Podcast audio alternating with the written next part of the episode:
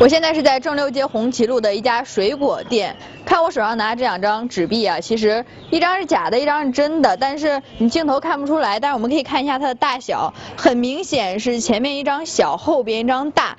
它这颜色，看这，颜色都是假的，这个不反光。这这看这男掏出来钱包了啊，你看他这手，他这手里边其实压了两张一百了。然后俺给他算好钱之后。他直接抽出来个一百块钱给俺了，俺看了这个店员看这个钱其实是个真的。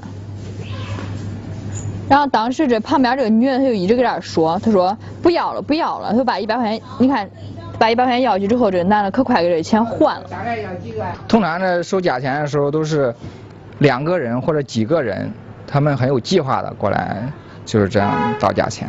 其实骗子的骗术还有很多种，那么这只是其中的一种。就在前不久，他们被另外一种骗术也骗过。然后这个人给这个收银员一百元的纸纸币，然后这个收银员他又说，哎，我有我有零钱，我把这个零钱给你，然后把这个。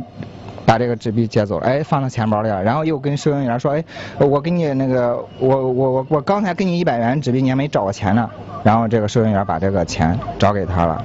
都是比较收银员比较慌乱的时候，人比较多的时候。这马上又到年底了，这骗子的活动也更加频繁了。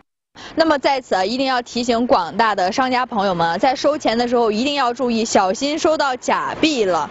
假币可不仅仅只有百元大钞才有啊！前段时间我们做过一个节目，现在五十块钱、二十块钱、十块钱，甚至五块钱都有假的。只要我们提高警惕啊，这些骗子的伎俩不难识破。另外呢，发现这些人一定记得及时报警。